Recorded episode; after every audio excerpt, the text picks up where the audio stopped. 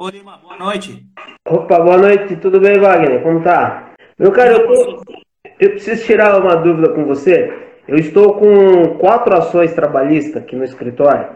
É o seguinte, é, esses quatro clientes, eles estiveram, eles, eles foram contratados por uma empresa, aí depois uma outra subcontratou para essa empresa contratada prestar serviço para uma, uma subsidiária da Volkswagen lá na Argentina. Ocorre o seguinte, esse pessoal mexia muito com solda, né? No, no trabalho que eles faziam, eles foram como mecânico de manutenção, salário um pouquinho menor. Contudo, como não tinha o especialista em solda, eles acabaram fazendo esse trabalho de solda. Então, revezavam entre eles. Minha pergunta é a seguinte: esse, esse tipo de atividade, ela gera a, a questão da insalubridade ou não? Sim, atividade com solda gera. Agora, diz uma coisa, Olívio. A, a empresa que eles é, eram contratados, eram funcionários do Brasil. Do Brasil. Eles executavam a atividade na Argentina, é?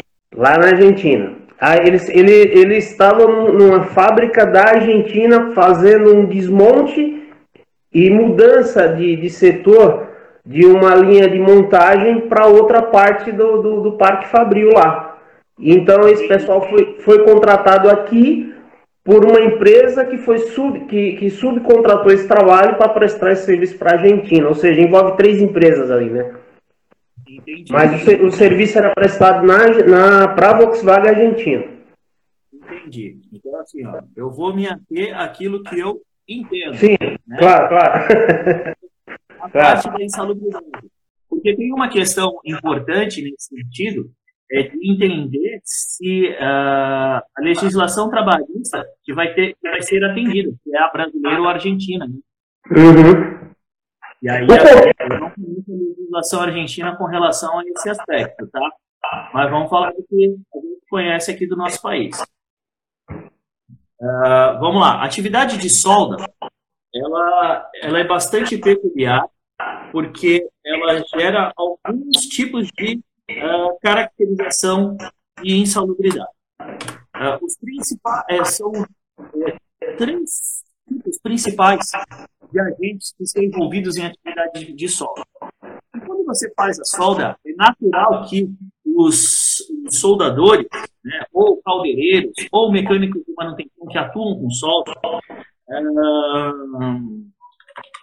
utilizem é, lixadeiras também para fazer o desbaste da solda, esse tipo de coisa. Então, assim, ó, nós temos alguns agentes envolvidos. Nós temos o ruído da, da lixadeira, se ele utilizar a lixadeira, o, na, na, a própria solda é, com o eletrodo, ele tem ruído também, e a atividade de solda, quando você acaba de fazer a solda, normalmente uh, você faz o ajuste ali com o martelinho, uh, é uma atividade ruidosa, tá? Então você tem o ruído, se ele faz uso da lixadeira, você tem a vibração de mãos e braços, que tem limite de tolerância também. Tá? Uh, o mundo é anexo 1 da DNR15. Uh, a vibração é anexo 8. Você vai ter, em função da, da, das radiações envolvidas no processo de solda, ele emite radiação ultravioleta. Tá? Então, uh, você tem a exposição à radiação não ionizante, anexo 7 da NR15, e você tem a exposição ainda aos fumos uh, metálicos provenientes do processo de solda. Tá? Então, vamos, vamos fazer um uma breve descrição de cada um desses agentes. Ruído caracteriza através de avaliação quantitativa. Tá? E fazer uma avaliação de ruído no local de trabalho para verificar o nível de ruídos que ele estava exposto. E você vai comparar o nível de ruído com a tabela do anexo 1 da NR15 e vai verificar o uso dos equipamentos de proteção. No caso, protetor auricular. Uh, vibração Vibração, você também vai fazer é feita a medição de vibração. A, o ruído, você cota o dosímetro né, aqui a lapela para avaliar o ruído na zona auditiva do trabalhador. A vibração de mãos e braços é um sensor que você coloca no meio dos dedos e a pessoa veste a luva do trabalho normal dela e fica com esse sensor no meio dos dedos e aí ele mede a vibração ali na atividade. Tá? Também tem limite de tolerância no anexo 8 da NR15. Então, é comparar o limite de tolerância uh, da exposição normalizada e do VDVE, ok? São dois limites. Qualquer um dos dois que seja excedido caracteriza a insalubridade, tá? Uh, depois eu tento mudar de novo. Se eu tentar mudar, o pessoal está está dando uma travadinha. Está travando para ti, Lima? Não, para mim está normal. Tá bom.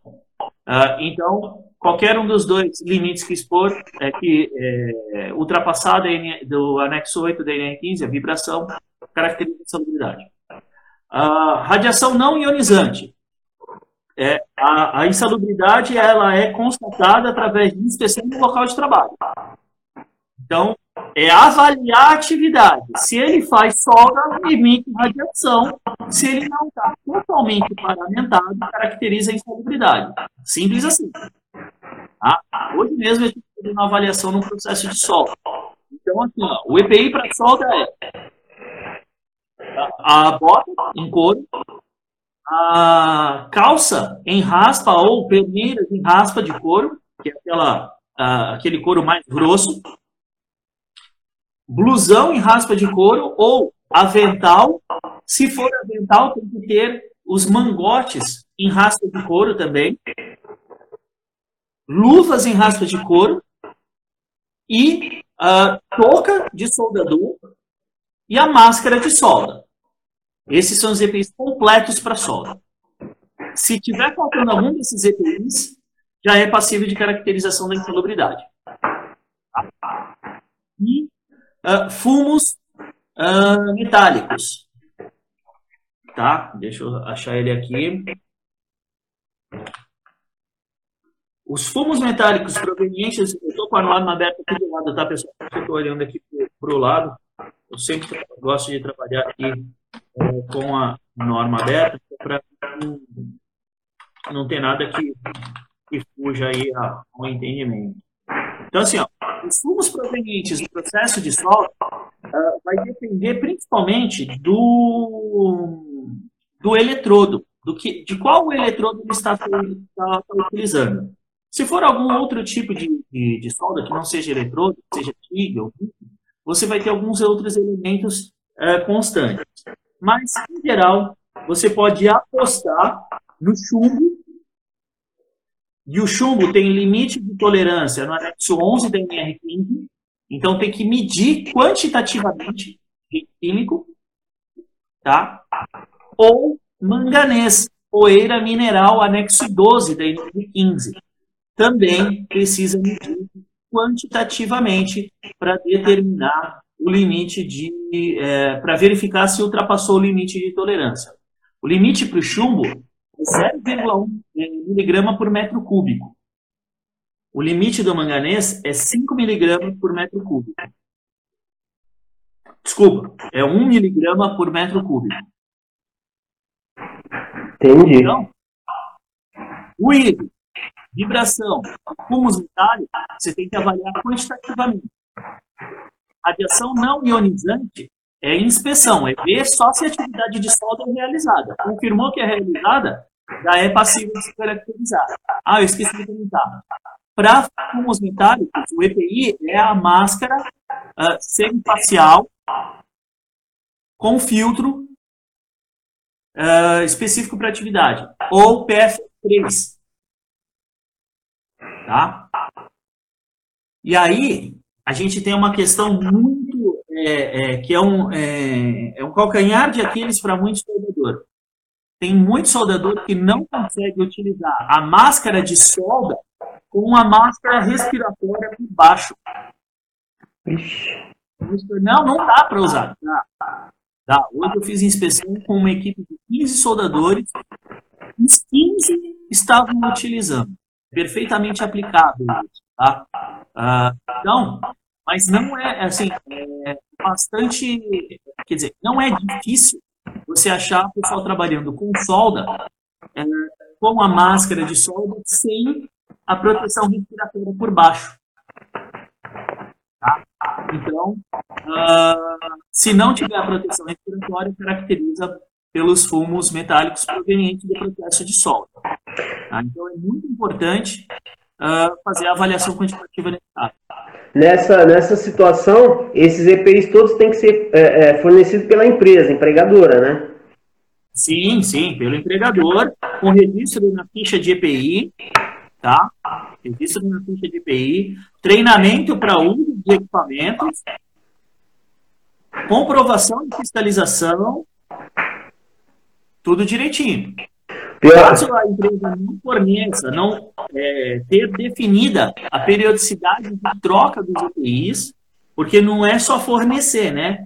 Uhum. Tem que adequadamente. É, isso, isso foi um período bem curto, demorou acho que um mês, uns dois meses, essa, essa atividade. Contudo, para você ter uma ideia, pelo que eles me relataram, na primeira e segunda semana de trabalho, sequer eles tinham EPI para trabalhar. Trabalhava com roupa normal. Entendi. É, aí caracteriza, né? E assim, ó, sobre o grau de insalubridade, ruído, vibração e radiação não ionizante, grau médio 20%. Fumos metálicos, grau máximo 40%. Mas depende de avaliação de agente químico e avaliação quantitativa. É, o mais difícil aí, na, na realidade, é em questão do local de trabalho, né? Porque aí teria que fazer alguma coisa por, por amostragem, pegar um outro local para poder, no caso de, haver, de não haver uma situação de acordo, por exemplo, numa, numa reclamatória dessa aí, é, no caso de pedir perícia, teria que ser uma empresa de solda, pedir um comparativo, porque não tem como fazer isso em loco, né? Ou faz de forma indireta. Né? Nesse caso, Uh, a empresa teria que ter estas avaliações, tá? A empresa é obrigada a fazer as avaliações, ela é obrigada a reconhecer os riscos. E caso ela não reconheça, uh, o que você consegue fazer, a caracterização uh, de forma, numa perícia de forma indireta, é, é, é apenas da radiação ionizante porque demanda apenas da constatação da atividade, da realização da atividade. Né?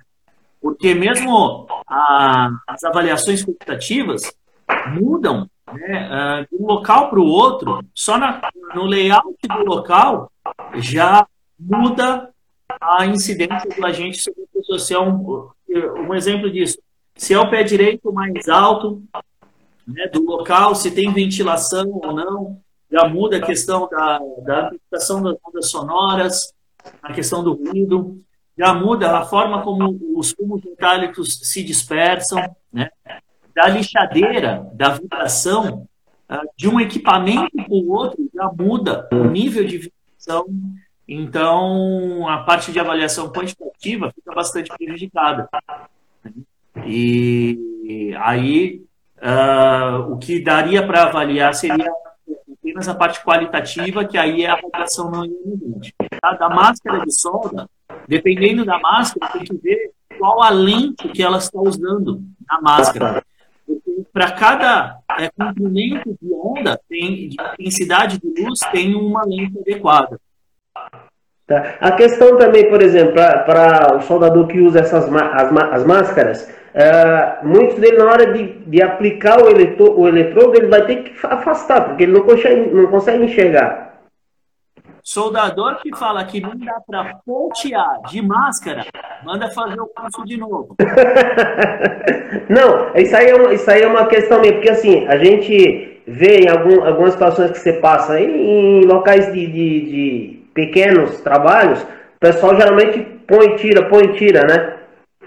Comum isso. Uhum. Só, na hora de pontear, só fecha o olho e ponteia. É. Sem estar com a máscara abaixada. É. é completamente errado. É totalmente possível pontear com ela o ponteamento das peças com uma máscara.